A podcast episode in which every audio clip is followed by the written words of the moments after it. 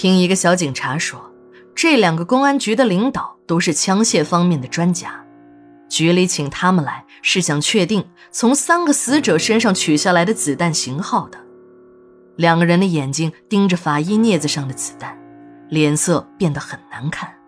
其中一个领导也顾不上子弹上的血迹了，没戴手套就把子弹拿起来，一颗一颗的仔细看着，不时两个人还小声的交流几句。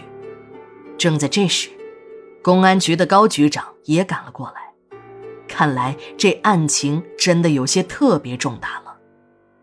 经过现场的鉴定，这三颗子弹是从两支半自动步枪中发射出来的，子弹都是七六二的步枪子弹。本来嘛，这也没有什么大惊小怪的。这种五六式半自动步枪曾经是装备我军的主要枪械。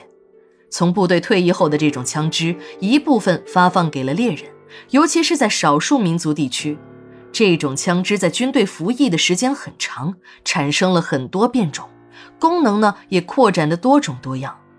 为了增加杀伤力，不少枪械方面的专家还对这种七六二步枪子弹进行了改进。改进后的枪支和子弹威力大增，最大杀伤半径超过两千米。非常不幸的是。这两支枪就是经过改进的产品。令人担忧的不仅是这些，在我市干了多年刑侦的高局长还有了更惊人的发现。他对这两支枪的了解特别清楚，在公安局的枪械库里也有一支和这两支一模一样的步枪。这支步枪是一个部队转业的枪械专家亲手改造的。专家改造完成后。把三支枪中的一支送给了当时的老局长，而老局长正是高局长的师傅。这支步枪被加装了瞄准镜，就连枪膛和子弹也经过了特殊的改造。这支本来很普通的步枪，成了一支可以折叠的狙击步枪，还可以发射不同口径的榴弹和燃烧弹。而这支步枪的发明人，正是被称为“枪疯子”在保密部门工作的钱老蔫儿。这个钱老蔫儿啊，正是国安局老钱的爹。案件有了线索，高局长立刻请示了上级，紧接着一行人奔向了国安局。当时还没有到上班的时间，一行人刚赶到国安局的办公楼下，两声清脆的枪响从楼中传来。高局长意识到事情有了变化，立即带人冲上了楼。然而检查了一圈也没有找到人。正在这时，一个办公室的门开了个缝，一只手从里面伸了出来，紧接着另一只手也从门里伸了出来，门的缝隙越开越大，一个人的脑袋露了出来。这个人的两只手上沾满了血，眉心正中处有一块地方血肉模糊，从那个伤口处血还在汩汩地流出。这个人大家都认识，正是高局长要找的老钱。办公室里，老钱的小舅子彪子头上也有一个流血的枪口，坐在办公桌后面的椅子上，已经气绝身亡了。老钱被办案人员紧急的送进了医院。高局长知道老钱是这个案件的一条线索，如果能把他救过来，也许案件会有新的进展。高局长自知自己的话分量不够，医院的周院长还和自己有过节。原因呢，也是为了一起案子。由于医生抢救不及时，导致犯人死亡，高局长便和周院长理论，说他影响了办案。周院长一听，大骂：“你这个高大炮啊，还真不是东西！我们医院不是福利院，我们也要赚钱。要是医生救你们那个犯人，一天得花上一万多，钱谁拿呀？”你们公安局就知道说大话，到现在还欠着我们医院上百万的医药费。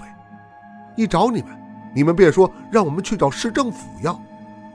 人家市政府又没欠我们钱，我们凭什么去要啊？再说了，那市里哪个官不比我一个院长大呀？你让我去找他们要钱，你就是想坑我呀？哦，好事你们做，功劳你们领，坏人让我们当，你小子还是不是人啊？高局长也不示弱，告诉周院长：“哪次电视报道不是说你们医院组织了专家全力抢救，体现了你们医德医风的高尚啊？啊，周院长一听，又骂了起来：“嘿嘿，这医院医风医德要你们疯啊！你们在电视上把我们吹成神有什么用啊？患者还不是把我们当贼看着？再说那名声又不顶饭吃，我们医院也有几百号人等着吃饭呢。医院又不归你们公安局管，你凭什么和我大呼小叫的？再往后啊，和你们公安局办事，那就是一把一利索。”打酒像提酒瓶子的要钱，看病花钱天经地义的事想到我这吃霸王餐，你们找错了地方。只要我老周还干一天这个院长，你们公安局想赖账门都没有。论口才，一百个高局长也斗不过一个周院长。被周院长一阵不问青红皂白的数落，高局长的脸涨成了牛肝色，一句也应对不上来。他只想冲上去揍这个不讲理的家伙一顿。这时，手下把他拉了出去。高局长是不敢打周院长的。周院长的老丈人在省里工作，还管着他们公检法这一摊呢。高局长知道这就是官大一级压死人的事儿，即使再借自己十个胆子，自己也不敢揍自己上司的姑爷。这部下上来一拉，高局长便也借坡下驴了。自从这次事件后，高局长尽量不把受伤的人犯送到这家医院，即便是来，也是让部下来。但这次不同，老钱的伤势严重，而这家医院又是我市的权威，如果不到这儿来，根本不行。让部下带着老钱来呢，自己又不放心。真的要给医院钱，高局长又不甘心，自己单位也有几百口人等着吃饭呢。有编制的警察、财政发工资，可全市有编制的不过几十人，其他的都是合同工和临时工。这些合同工和临时工呢，那是不能辞退的。社会的治安还要靠他们去维护，要不然光那几十个正式的警察，这城市非天下大乱不可。有的人天天骂公安局玩了命的找理由罚款，可他们不知道的是。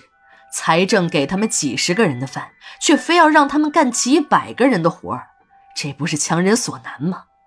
再说了，天下乌鸦一般黑，哪个地方的局里没有小金库？